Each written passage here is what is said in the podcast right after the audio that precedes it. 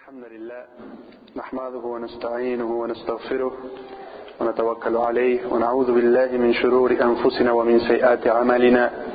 من يهده الله فهو المهتد ومن يضلل فلن تجد له وليا مرشدا.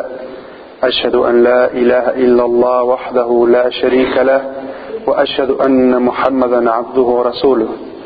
En el nombre de Allah, clemente, misericordioso, que la paz y las bendiciones sean con el profeta Muhammad sallallahu alayhi wa sallam, con sus familiares, sus compañeros y todos aquellos que sigan su ejemplo hasta el día del juicio final. El tema de esta conferencia es Islam versus cultura. Es una conferencia larga, por lo tanto la hemos dividido en dos partes. La primera parte se va a dar hoy en esta mezquita y la segunda parte se va a dar mañana en la mezquita central. ¿Por qué es importante que hablemos sobre qué es Islam y qué es cultura? Nuestro objetivo con esta charla es poder diferenciar cuáles son las herramientas que nos dio la Sharia para poder comprender qué es el Islam, qué cosas son del Islam y así aferrarnos a ellas. Y además, saber que lo que es parte del Islam no cambia. Segundo, poder identificar qué es cultura, qué es parte de la costumbre de cada lugar. Y por lo tanto saber que lo que es costumbre o cultura puede cambiar con el tiempo, puede cambiar de lugar a lugar. Y que pertenecer a una cultura distinta o cambiar la cultura no significa ser menos o más musulmán. Para entender estos conceptos, vamos a hablar sobre tres temas importantes. El primer principio que vamos a tratar es que el Islam en sí mismo está completo. El segundo tema que vamos a hablar es saber identificar, acorde a los textos del Corán y de la Sunna, qué es una innovación. Y tercero, también identificar a través de los textos del Corán y de la Sunna qué es una costumbre o qué es cultura acorde a los textos del Corán y de la Sunna. El profeta Muhammad sallallahu alaihi wasallam fue el último de los profetas enviados por Allah a la humanidad y fue enviado a nosotros para enseñarnos la religión, aquello que nos acerca a Allah aquello por lo cual si obramos de esa manera adoramos Allah y por lo tanto cumplimos con el objetivo de nuestras vidas. Sin embargo, el profeta Muhammad sallallahu alaihi wasallam no fue enviado a enseñarnos cómo cocinar o cómo estudiar las matemáticas o cómo construir un auto. El profeta sallallahu alaihi wasallam fue enviado para enseñarnos aquello que nos acerca a Allah aquello que tiene que ver con la religión. El profeta sallallahu alaihi wasallam dijo en un hadiz, los he dejado sobre un camino recto y evidente. Y en otro hadiz dijo sallallahu alaihi wasallam, no hay nada que los acerque a Allah que yo no les haya enseñado. Y no hay nada que los aleje de Allah, es decir, que implica una desobediencia a Allah, de lo que yo no les haya advertido.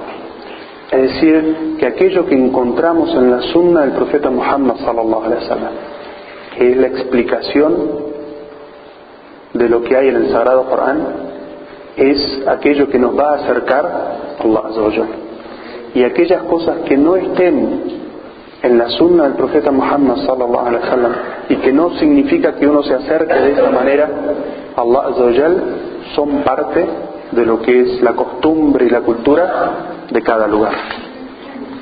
Entonces, de esa manera nos damos cuenta qué tan importante es aprender la sunna del profeta sallallahu alaihi wasallam. ¿Qué fue lo que nos dijo y recién mencionamos? Que el profeta todas aquellas cosas que nos acercan a Allah él nos enseñó. Entonces estamos hablando de una ciencia, de un conocimiento que es muy amplio. Allah Azzawajal dice en el Sagrado Corán, evidenciando la importancia de la sunna del profeta sallallahu alaihi wasallam. Dice, وَمَا آتَاكُمُ الرَّسُولُ فخذوه وما نهاكم عنه فانتهوا واتقوا الله إن الله شديد العقاب Significa esta ley en idioma español los preceptos que os ha transmitido el mensajero, respetadlos y absteneos de cuanto Él os haya prohibido. Y teman a Allah, pues Allah es severo en el castigo. Es decir, que Allah en el Sagrado Corán nos está orientando que todas aquellas enseñanzas del profeta Muhammad sallallahu alaihi wasallam por orden del Corán es obligación seguirlas. ¿Por qué seguimos al profeta Muhammad sallallahu alaihi wasallam? Porque es obligación tomar la sunna del profeta Muhammad sallallahu alaihi wasallam, respetarla y practicarla, porque Allah nos está diciendo que todo aquello que haya sido revelado al profeta Muhammad sallallahu alaihi wasallam es obligación seguirlo y que todo aquello que el profeta sallallahu alaihi wasallam nos haya ordenado dejar es una orden de Allah, obediencia a Allah, dejarlo. Y dice en otra ley Allah azza wa jalla, قل إن كنتم تحبون الله فاتبعوني يحببكم الله ويغفر لكم ذنوبكم والله غفور رحيم Di, si verdaderamente amáis a Allah, seguidme, y Allah os amará y os perdonará vuestros pecados. Allah es absolvedor misericordioso. Esta aleya del Sagrado Corán le habla a todos aquellos que invocan o claman tener amor por Allah, que obedecen a Allah. Entonces Allah nos muestra que la consecuencia directa de decir yo amo a Allah, yo quiero obedecer a Allah, es seguir al profeta Muhammad sallallahu alaihi wasallam. Si es que amáis a Allah, entonces seguidme. ¿Seguid a quién? Al profeta sallallahu. De aquí la importancia, comprendemos la importancia de seguir la sunna. Todos aquellos que decimos tenemos amor por Allah en nuestros corazones, queremos obedecer a Allah, adorarle, el camino de quién debemos seguir, el sendero de quién debemos seguir, la tradición de quién debemos seguir, de Muhammad sallallahu alaihi wasallam. Y Allah dice que si hacemos eso, si seguimos la sunna del profeta sallallahu alaihi wasallam, Allah nos amará y perdonará nuestros pecados. Y luego menciona dos características que son únicas de Allah, que es Él es el absolvedor, el misericordioso. Es decir, que aquellas personas que amen a Allah en su corazón y sigan la guía del profeta Muhammad sallallahu alaihi wasallam, la consecuencia será que Allah amará a esa persona. Y parte del amor de Allah por esa persona es que le perdonará sus pecados. Y Él es el absolvedor, Él es el que perdona los pecados, Él es el que desciende la misericordia sobre sus siervos. Esto de seguir la sunna del profeta Muhammad sallallahu alaihi wasallam es algo que el musulmán comienza a aprender y comienza a aplicar en su vida hasta que las enseñanzas del profeta Muhammad sallallahu alaihi wasallam se convierten en aquello que la persona más ama. Y por eso en un hadith el profeta sallallahu alaihi wasallam dijo, ninguno de vosotros ha de creer, es decir, completar su fe, hasta que lo que yo he traído sea lo más amado para él. Y podría traducirse también ese hadiz, ninguno de ustedes ha de completar su fe hasta que sus gustos coincidan con el mensaje que yo he traído. Subhanallah, cómo se desarrolla la personalidad del musulmán, el amor del musulmán por Allah y su mensajero, al punto que de practicar la sunna del profeta Muhammad sallallahu alaihi wasallam, nuestros gustos, aquello que amamos y deseamos para nosotros mismos, empieza a coincidir con el mensaje que trajo el profeta sallallahu alaihi wasallam. Ese es el ideal del musulmán. Eso es aquello que debe perseguir y buscar para su vida. Por el contrario, hay otras personas que en vez de buscar seguir el camino del profeta sallallahu alaihi wasallam, siguen lo que sus propias pasiones le manda, lo que su propio ego le indica, en vez de seguir la guía clara y evidente que nos dejó el profeta sallallahu alaihi wasallam. Sin embargo, ni el profeta ni el resto de los musulmanes son responsables de la actitud de esta gente. Allah Azza dice en el Sagrado Corán: "Ara'aita man ittakhadha ilahahu hawa afa anta takunu alayhi wakila?" ¿Acaso crees que puedes velar por las obras de quienes hacen todo lo que le dictan sus pasiones? Allah Azza le habla al profeta Muhammad sallallahu alaihi wasallam y le dice, ¿acaso crees que tú puedes velar por todas las personas que en vez de tomar tu senda, tu camino, tu enseñanza, siguen lo que le dictan sus pasiones? Es decir, lo que, lo que es su gusto, lo que a ellos les parece, es decir, ¿qué es lo que nos está indicando esta ley? Que estas personas le dan prioridad a su ego sobre la palabra del profeta Muhammad sallallahu alaihi wasallam. Y Allah le pregunta al profeta y no espera respuesta. ¿Acaso crees tú que puedes velar por ellos? Y la respuesta es no. El profeta sallallahu alaihi wasallam fue enviado para mostrar el camino y quienes lo tomen se guían quienes dejen el camino del profeta sallallahu alaihi wasallam se estarán extraviando a sí mismos.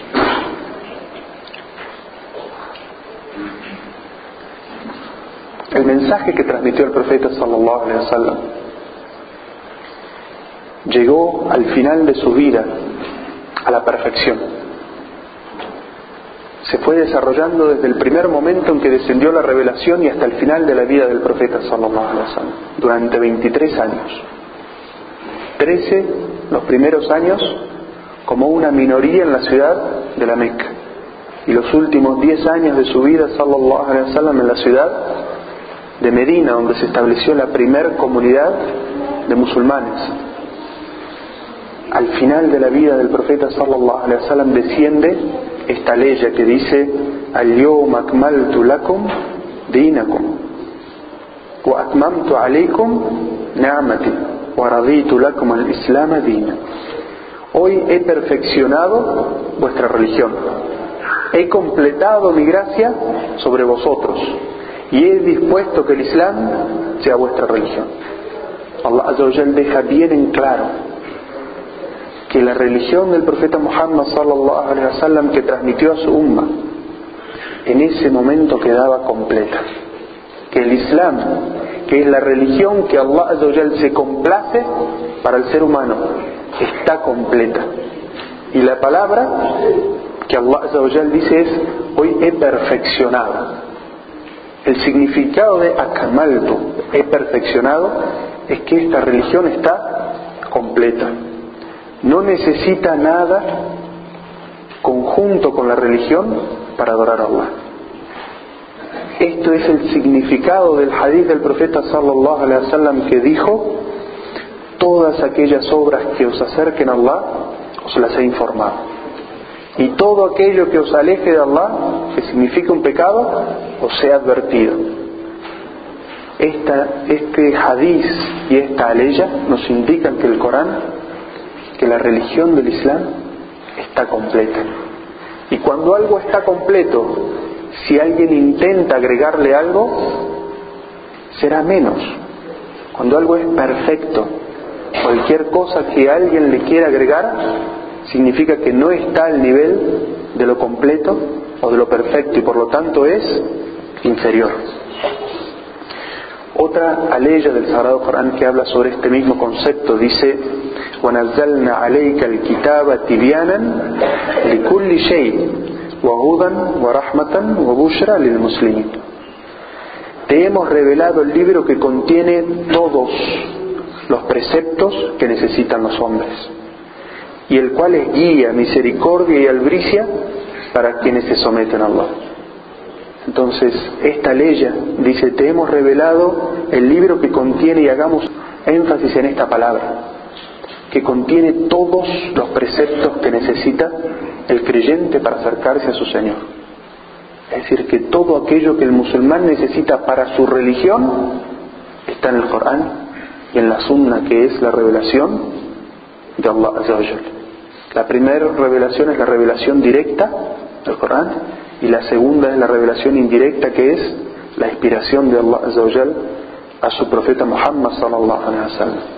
Porque todo lo que nos transmite el profeta sallallahu alaihi wasallam es inspiración de Allah. Entonces, en esta revelación está el conocimiento completo de todo lo que se necesita para adorar a Allah Azza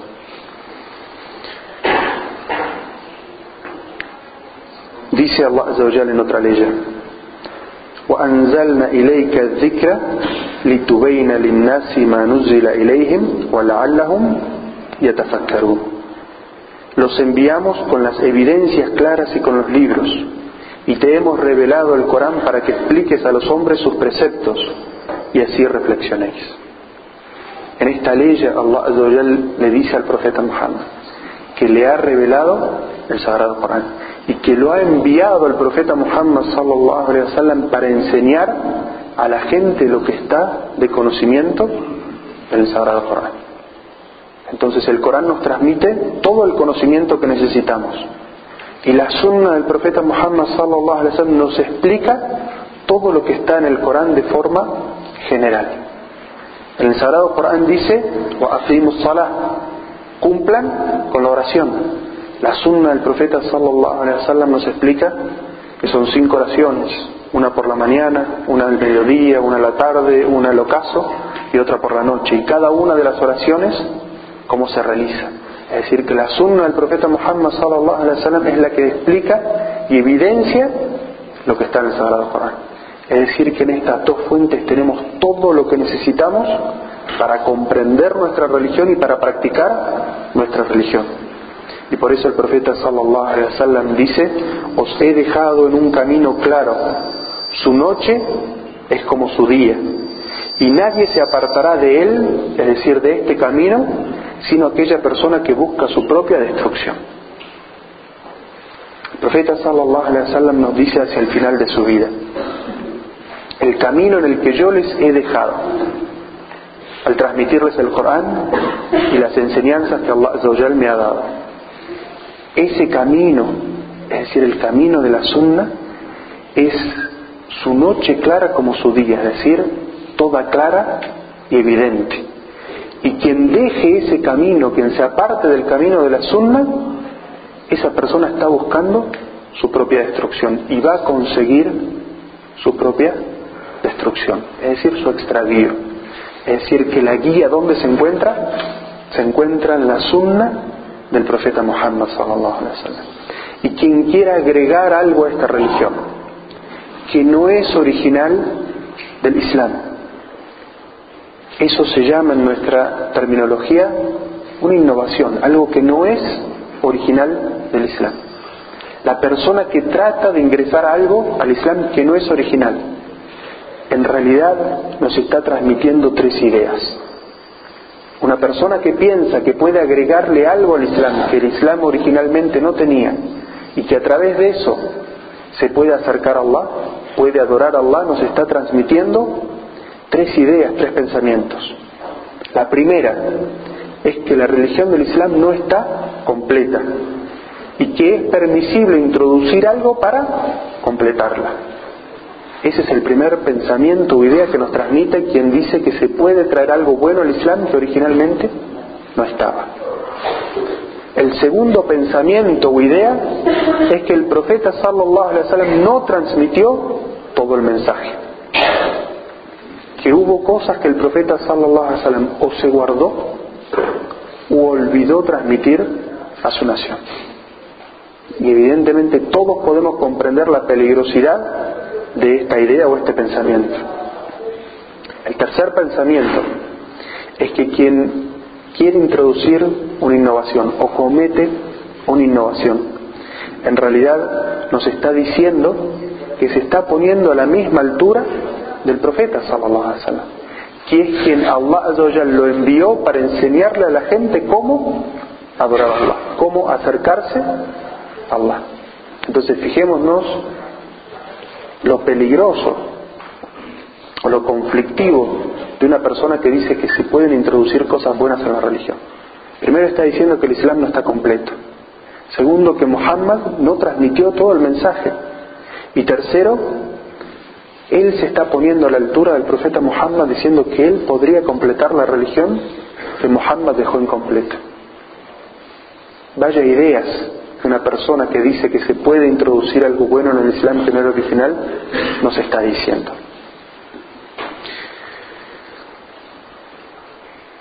En la época del profeta Muhammad sallallahu alaihi wasallam, algunos de los sahabas, de los compañeros del profeta, tuvieron un pensamiento similar a lo que acabamos de decir.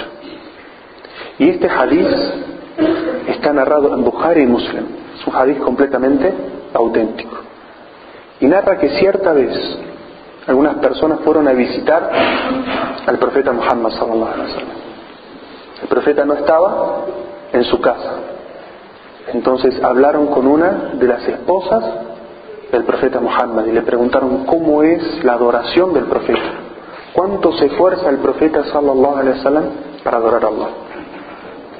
Cuando la esposa del profeta les cuenta cómo era el día del profeta sallallahu alaihi wasallam, cómo él adoraba a Allah, estos sahabas consideraron que la acción del profeta, el camino del profeta, era poco lo que hacía. Y dijeron, eso es porque Allah le ha perdonado al profeta todos sus pecados pasados y también todos sus pecados futuros. Entonces uno de los que estaba ahí dijo, yo voy, no voy a dormir más durante la noche y me voy a dedicar a orar toda la noche. Otro de los que estaba dijo, yo no voy a comer más y voy a ayunar todos los días.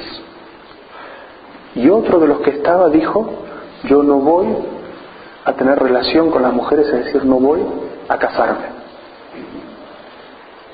Entonces, cuando el profeta sallallahu alaihi wasallam volvió a su casa, a su esposa, le avisó lo que estos sahabas habían dicho. Entonces el profeta sallallahu alaihi wasallam cuando los encontró les dijo, ustedes fueron los que dijeron esto, esto y esto, es decir, que quieren agregar más cosas a la religión que yo estoy enseñando. Entonces el profeta sallallahu alaihi wasallam dijo, yo soy más temeroso de Allah que ustedes y le conozco mejor. Lo primero que quiso establecer es que Muhammad sallallahu alaihi wasallam es quien mejor conoce lo que agrada a Allah. Segundo les dijo, sin embargo, yo soy el que mejor conozco a Allah, pero sin embargo, durante la noche duermo y también me levanto a orar. Ayuno algunos días y desayuno otros. Y me caso con las mujeres. Quien rechace mi sunna, quien se aparte de mi sunna y la abandona, no es de los míos. El profeta sallallahu le estaba explicando a estos sahabas que si se apartaban del camino del profeta sallallahu e intentaban hacer cosas nuevas que el profeta no había enseñado, estaban alejándose de la sunna. Y que, fíjense la frase del profeta sallallahu alaihi wasallam que dice, "Faman an sunnati minni." Quien se aleja o se aparta de mi sunna no es de los míos, es decir, de la nación del profeta Muhammad, no es de aquellos que siguen su camino y su enseñanza. Entonces, este era el pensamiento equivocado que tenían esos sahabas. Y el profeta sallallahu alaihi wasallam corrigió. De la misma manera, cualquier persona que hoy venga y diga, eso hacía el profeta porque Allah le había perdonado sus pecados pasados y futuros. Yo voy a hacer algo más que no está en la tradición del profeta. Y fíjense que lo que habían dicho estos sahabas era algo que originalmente estaba en la legislación. Es decir, ellos hablaron sobre hacer más oraciones, sobre ayunar más, sobre apartarse de las mujeres. Es decir, eran cosas que originalmente estaban en la Sharia. Ellos querían hacerlo más que la sunna del profeta. Y el profeta sallallahu alaihi wasallam los corrigió y les dijo que si hacían eso, se estarían apartando de la sunna, de la tradición, del camino enseñado, de la metodología por el profeta Muhammad sallallahu alaihi wasallam. Y eso es lo mismo que nosotros tenemos que decir a cualquier persona que quiere agregar hoy algo a la religión de Muhammad que no era religión en los días de Muhammad sallallahu wasallam. Quien se aleje, lo primero que le debemos decir es que el profeta es quien mejor conocía a Allah y mejor conocía qué es lo que agrada a Allah. Y que aquella persona que haga aquellas cosas que no estaban originalmente en la Sharia, se estarán apartando de la sunna, no estarán haciendo nada mejor, sino que se estarán apartando de la sunna y que el profeta sallallahu alaihi wasallam es inocente de él y que esa persona está dejando de ser de la umma del profeta Muhammad sallallahu alaihi wasallam. Dijo Rasul, es decir, no es de los míos, no es de mis seguidores, de aquellos que están siguiendo mis enseñanzas. Y en otro hadith el profeta sallallahu alaihi wasallam dijo, refiriéndose a la necesidad de aferrarse a todas sus enseñanzas, dijo, os recomiendo que temáis a Allah y que escuchéis y obedezcáis a vuestras autoridades, incluso si es un esclavo abisinio, porque ciertamente quienes vivan después de mí serán testigos de muchas diferencias. Por eso, aferraos a mi sunna y a la sunna de los califas bien guiados que vendrán después de mí. Aferraos a ello con firmeza, aferraos mordiendo con vuestras muelas. Tened mucho cuidado de hacer asuntos nuevos en la religión, porque todos los asuntos nuevos son innovaciones, y toda innovación es desvío, y todo desvío lleva al infierno una enseñanza completa del profeta Muhammad sallallahu alaihi wasallam, diciéndonos que aquellas personas que fueran a venir después del profeta Muhammad sallallahu alaihi wasallam no iban a tener una situación tan sencilla como los sahaba que estaban con el profeta durante su vida. ¿Por qué? Porque quien tenía una duda en vida del profeta sallallahu alaihi wasallam lo consultaba y la guía estaba allí. Pero los que vinieran después iban a haber momentos de sedición y de diferencias entre las personas, porque algunos iban a seguir el camino de la sunna y otros se iban a apartar, y el profeta sallallahu alaihi wasallam nos dijo que eso iba a suceder. Y nos aconseja y nos dice, obede escuchen y obedezcan a vuestras autoridades, incluso si es un negro abisinio, un esclavo abisinio. Es decir, el profeta Sallallahu le estaba hablando a la gente de Quraysh, a los árabes, y los estaba educando en que no vayan a discriminar a sus autoridades porque sean de otro color, o porque sean distintos a ellos, o porque tengan otras costumbres distintas a las de ellos.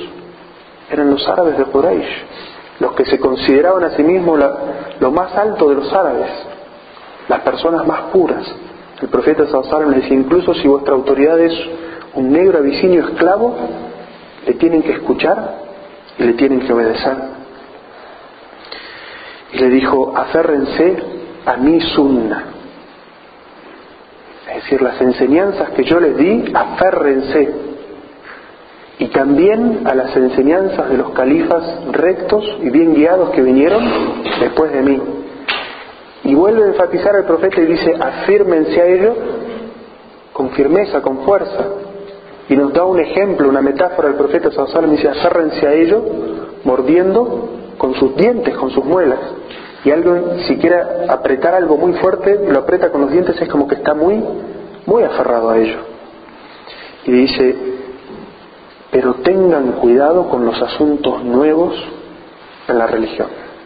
Es decir, el profeta advierte y dice, yo les he aconsejado aferrarse a la sunna, ahora les advierto, no ingresen cosas nuevas a la religión, porque cualquier cosa nueva, el profeta sallallahu alaihi wasallam habla en palabras generales, sin hacer ningún tipo de excepción.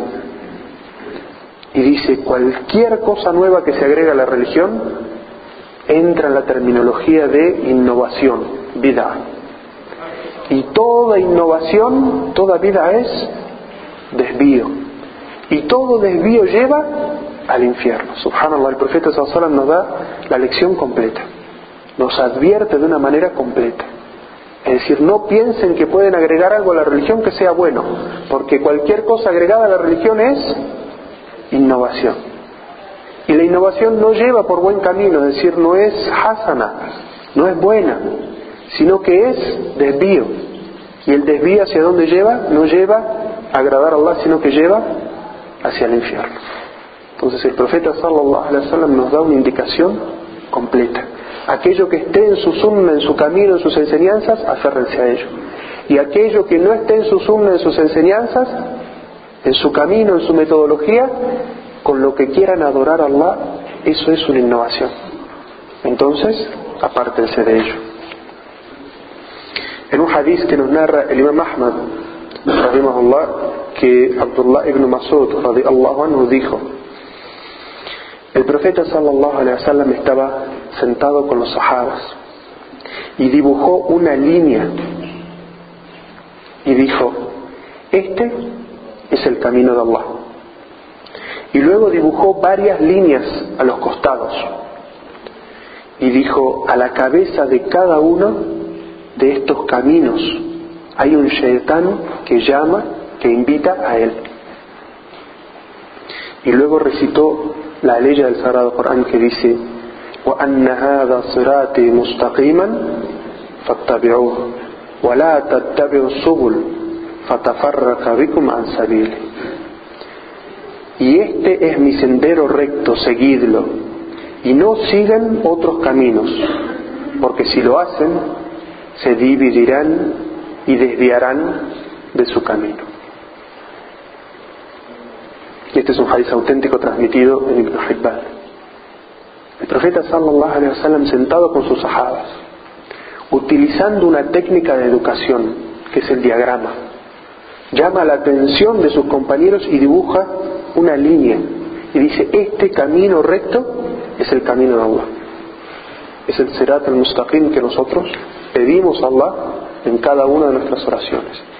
Y luego dibuja otras líneas inconexas y dice, cada uno de estos caminos, es decir, que no son el camino de Allah, ¿quién es el que invita a ellos? Cada uno tiene un shaytan, un demonio. ¿Y el demonio quién es? El demonio es nuestro enemigo declarado. Quien no quiere para nosotros el bien, sino que quiere arrastrarnos al infierno con él. Cada uno de esos caminos tiene un shaytan que invita, que llama a ese camino. Y el profeta sallallahu alaihi como si necesitara citar un dalil. Como y su palabra es inspiración, revelación. Sin embargo, el profeta sallallahu alaihi wasallam nos enseña nos enseña a citar el dalil, la prueba de lo que estamos diciendo. Cita una ley del Sagrado Corán que dice, este es mi sendero recto. Ese. Y no sigan los otros caminos, una prohibición porque si lo hacen, si siguen cualquiera de los otros caminos, se dividirán y se desviarán del camino recto. Entonces, la idea que muchas personas pueden plantear aquí en Occidente, que hay muchos caminos que llevan a Dios, y eso es algo que podemos escucharlo mucho entre los que son cristianos o de otras religiones. El profeta sallallahu alaihi wasallam nos dice que eso no es así. El único camino que lleva a Allah Azzawajal es el camino recto, el camino de Allah. De la misma manera dentro de nuestra religión para los musulmanes, el único camino que conduce a Allah Azzawajal es la sunna del profeta Muhammad sallallahu alaihi wasallam. Aquello que está en el Corán y está establecido en la sunna auténtica, acorde a la comprensión que tuvieron los que fueron testigos de la revelación, es decir, los sahabas. Ese es el camino recto, eso es lo que lleva a Allah a su complacencia, a salvarse del infierno y poder entrar al paraíso. Todos los otros caminos llevan a la sedición, a la división. Dice Allah Azza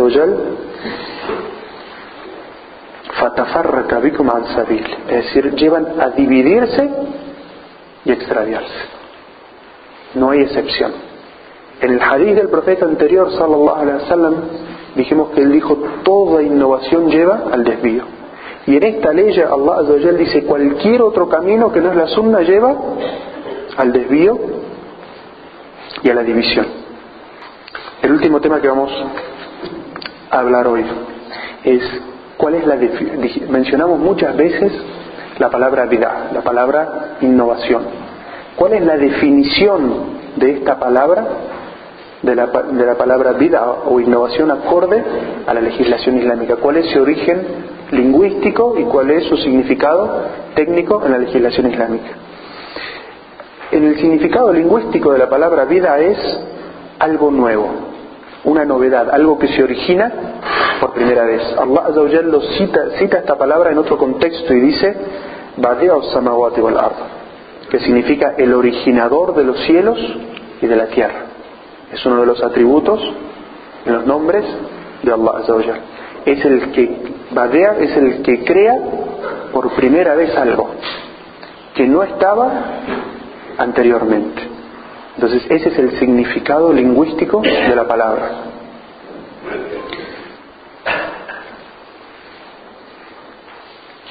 Y dice Allah Azza con respecto al profeta Muhammad sallallahu alaihi wasallam, evidenciando el mismo significado, dice: "Qul ma kuntu bid'an min ar-rusul." Es decir, diles, oh Muhammad, yo no soy el primero de los mensajeros. Es decir, Allah Azza utiliza esta palabra en su significado lingüístico del Sagrado Corán para que el profeta le diga a los kufares de Quraysh, yo no soy el primero que vengo con este mensaje, ni soy el primero de los mensajeros de Allah.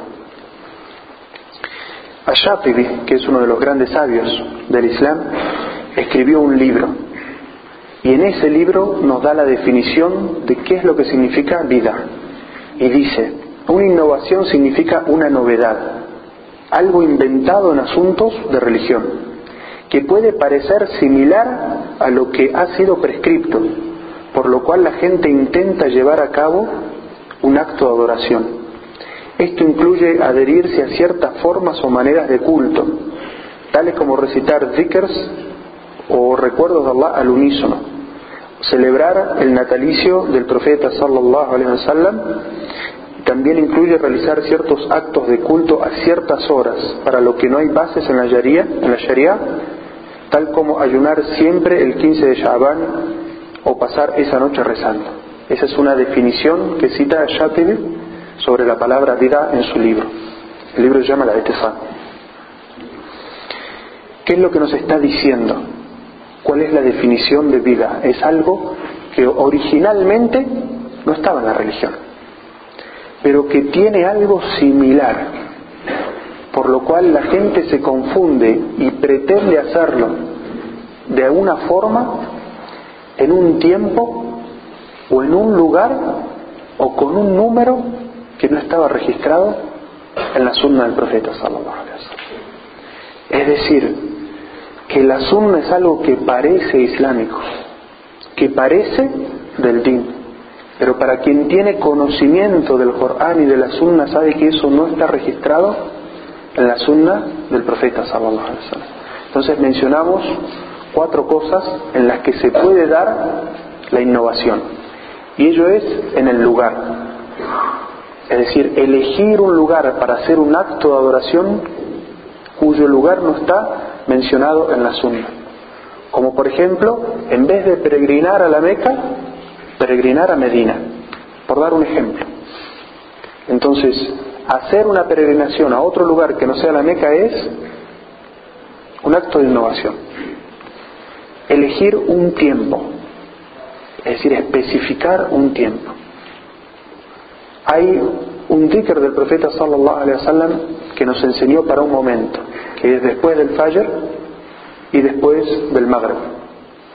Si una persona dice, yo quiero hacer ese mismo dhikr después del dujo y después del asr, y espero obtener la misma recompensa que el profeta dijo que tiene para quien lo hace después del fajr y después del maghrib. Está eligiendo un tiempo específico para algo que la Sharia no especificó.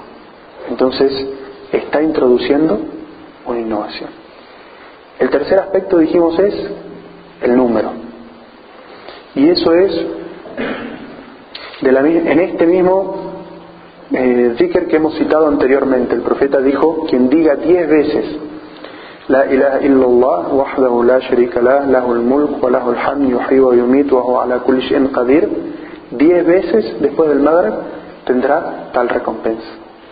Si la persona dice yo en vez de decirlo diez quiero, lo voy a decir siempre cien veces o mil veces. En vez de decir las 33 veces Subhanallah, 33 veces Alhamdulillah, 33 veces Allah Akbar, voy a decir 333 veces cada uno. Porque quiere hacer más. ¿No se parece a lo que querían hacer aquellos sahabas que el profeta sallallahu alaihi wasallam corrigió? Es decir, agarrar un número, establecer un número que no está en la legislación es hacer aquello mismo que hacían los sahabas, lo cual el profeta sallallahu alaihi wasallam nos corrigió. Yo mencioné cuatro, mencionamos el lugar, mencionamos el tiempo, mencionamos el número, la forma. ¿Qué significa hacer un acto de una forma que no está registrado en la sunna? Este dhikr que el profeta sallallahu alaihi wasallam nos enseñó a hacer y nos dijo cuándo hacerlo y nos dijo cuántas veces hacerlo. El profeta sallallahu alaihi wasallam nos enseñó que ese dhikr es individual. Habló a cada uno de nosotros individualmente. Entonces, si las personas quieren hacer ese dhikr conjuntamente en la mezquita, y dicen todos los días después del Maghreb vamos a hacerlo todos juntos. Entonces, están haciéndolo de una forma que no fue enseñada por el profeta sallallahu alaihi por lo tanto la forma de hacerlo es una innovación. El dhikr no es una innovación, las diez veces no es una innovación, pero la forma de hacerlo es una innovación.